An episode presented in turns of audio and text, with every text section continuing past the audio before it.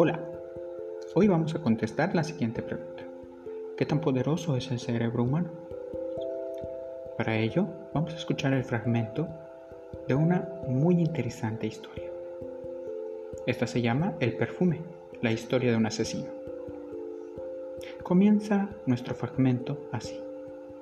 Creonil se disponía ya a alejarse de la aburrida representación para dirigirse a su casa pasando por las galerías del Louvre, cuando el viento le llevó algo, algo minúsculo, apenas perceptible, una migaja, un átomo de fragancia o no, todavía menos, el indicio de una fragancia, más que una fragancia en sí, y pese a ello la certeza de que era algo jamás olfateado antes. Retrocedió de nuevo hasta la pared, cerró los ojos y esponjó las ventanas de la nariz. La fragancia era una sutileza y finura tan excepcional que no podía captarla. Escapaba una y otra vez a su percepción, ocultándose bajo el polvo húmedo de los petardos, bloqueada por las emanaciones de la muchedumbre y dispersada en mil fragmentos por los otros mil olores de la ciudad. De repente, sin embargo, volvió, pero solo en diminutos retazos, ofreciendo durante un breve segundo una muestra de su magnífico potencial. Y desapareció de nuevo. Renouil sufría un tormento. Por primera vez, no era su carácter ávido el que se veía contrariado, sino su corazón el que sufría tuvo el extraño presentimiento de que aquella fragancia era la clave del ordenamiento de todas las demás fragancias, que no podía entender nada de ninguna si no entendía precisamente esta, y que él, Grunil, había desperdiciado su vida si no conseguía poseerla. Tenía que captarla, no solo por la mera posesión, sino para tranquilizar su corazón. La fragancia era una mezcla de dos cosas, lo ligero y lo pesado. No, no, una mezcla, sino una unidad. Además, sutil y débil, sólido y denso, al mismo tiempo como un trozo de seda fina tornalosada, pero tampoco como la seda, sino como la leche, dulce, en la que se deshace la galleta, lo cual no era posible por más que se quisiera. Seda y leche. Una fragancia incomprensible, indescriptible, imposible de clasificar. De hecho, su existencia era imposible. Y no obstante, ahí estaba, en toda su magnífica rotundidad. Greonil la siguió con el corazón palpitante porque presentía que no era él quien seguía la fragancia, sino la fragancia la que le había hecho prisionero y ahora le atraía irrevocablemente hacia sí. Continuó bajando por la rue de Seiné. No había nadie en la calle. Las casas estaban vacías y silenciosas.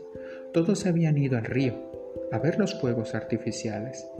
No estorbaba ningún penetrante olor humano, ningún potente tufo de pólvora. La calle olía a la mezcla habitual de agua, excrementos, ratas y verduras en descomposición.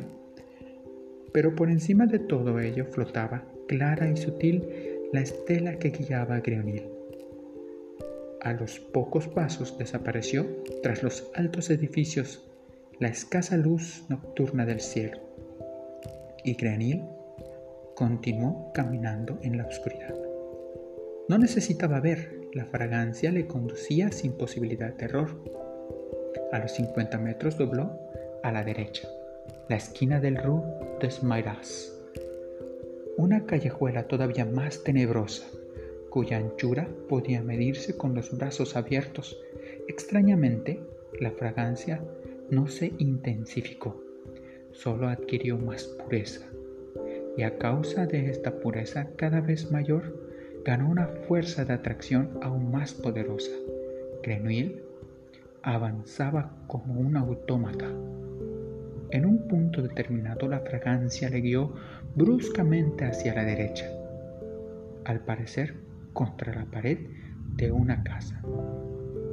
Apareció un umbral bajo que conducía el patio, el patio interior.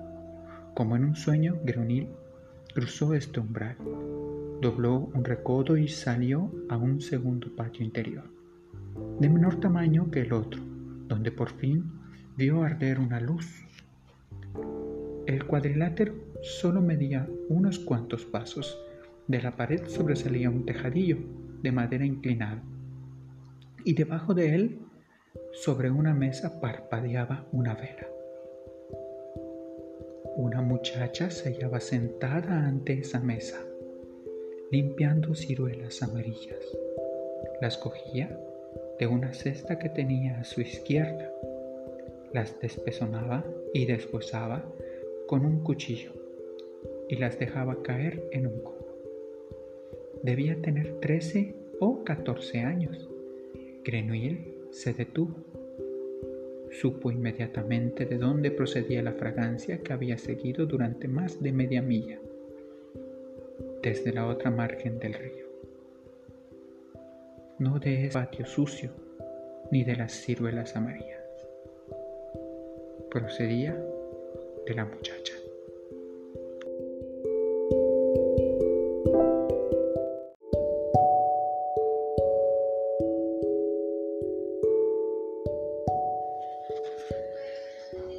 Como te habrás dado cuenta, en esta secuencia exploraremos cómo funciona el sistema nervioso en la coordinación de los sistemas que forman el cuerpo humano este sistema nervioso permite que nuestro cuerpo realice cada una de las acciones de manera correcta, coordinada y en el momento preciso para que vivamos e interactuemos eficazmente con nuestro entorno. Por ello, puedes identificar de qué manera se organiza, cómo funcionan las conexiones entre sus componentes y cómo puedes desarrollarlo y cuidarlo. En nuestra historia, Greunil, con el sentido del olfato sintió un leve aroma. Al seguir ese aroma, él logró encontrar a una chica. Ahí es donde comienza la historia de ese libro. Ahí es donde comienzan los misterios.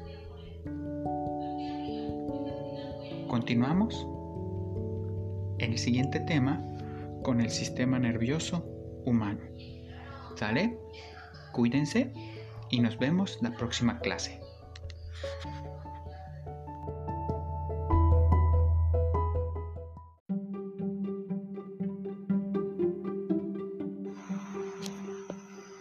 La clase anterior conocimos a Creonil, quien con sus habilidades olfativas podía encontrar a sus víctimas. ¿Recuerdas las preguntas de análisis que te dejé la clase anterior? Bueno, pues vamos a contestar la primera. ¿Cómo vamos a analizar la forma y estructura del cerebro? Para iniciar, hoy vamos a conocer más de nuestro cerebro, los sentidos y cómo pueden funcionar. Para ello vamos a identificar qué ocurre en nuestro cuerpo cuando hacemos alguna actividad. Tendrás que realizar tres diferentes actividades. La primera, lee tres páginas de tu libro de biología. Si no tienes aún tu libro de biología, entonces lee tres páginas de tu libro de ciencias naturales de sexto de primaria. Puede ser cualquier página. No importa si tiene muchas o pocas letras. La segunda actividad será el momento de comer. Te voy a pedir que te des cuenta de todos, pero de todos los movimientos que haces cuando comes tanto los que tú controlas como los que no controlas. La tercera actividad será escuchar durante 10 minutos la música que más te gusta. No importa si es reggaetón, pop, rock and roll, música banda o cumbia. Lo importante es que te des cuenta qué ocurre durante el momento en que realizas esta actividad. Ahora, en el cuadro que se te proporcionó en el grupo de WhatsApp, Rellena con la información que te solicita, ya que este cuadro nos servirá más adelante. Es muy importante que en estas tres actividades te des cuenta de todos los movimientos y de todas las cosas que ocurren en tu cuerpo mientras realizas estas actividades. Tu actividad resuelta, el cuadro ya resuelto, me lo entregarás la siguiente clase. Muchas gracias. Cualquier duda, estoy en el grupo de WhatsApp.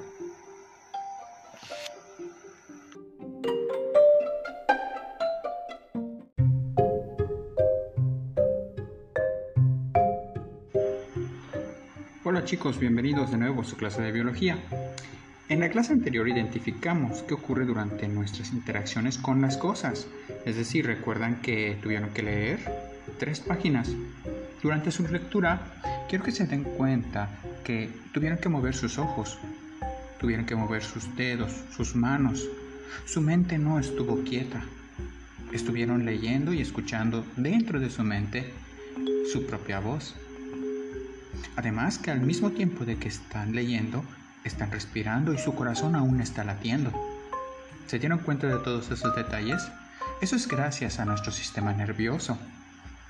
Igual, mientras comían, su corazón no dejó de latir. Su boca tuvo que masticar cada bocado. Mientras metías la comida en tu boca, sentías los sabores los, sabores y los movimientos que tiene tu cuerpo también es gracias a tu sistema nervioso. El sistema nervioso se divide en dos, el sistema nervioso central y sistema nervioso periférico. Vamos a comenzar a aprender el sistema nervioso central. Cuando nuestro cuerpo interactúa o se relaciona con el mundo, este recibe estímulos. Los estímulos, los percibimos a través de los sentidos, como son el tacto de nuestra piel, el gusto de nuestra lengua, el olfato de nuestra nariz, la vista, que nos ayuda mucho a identificar todo lo que nos rodea. Por eso es importante que lo que percibimos nos ayuda a entender cómo funciona nuestro sistema nervioso. Pero ¿cuáles son sus partes? Cuáles son esas piezas que forman hasta la más pequeña parte de nuestro sistema. Eso es lo que vamos a aprender el día de hoy.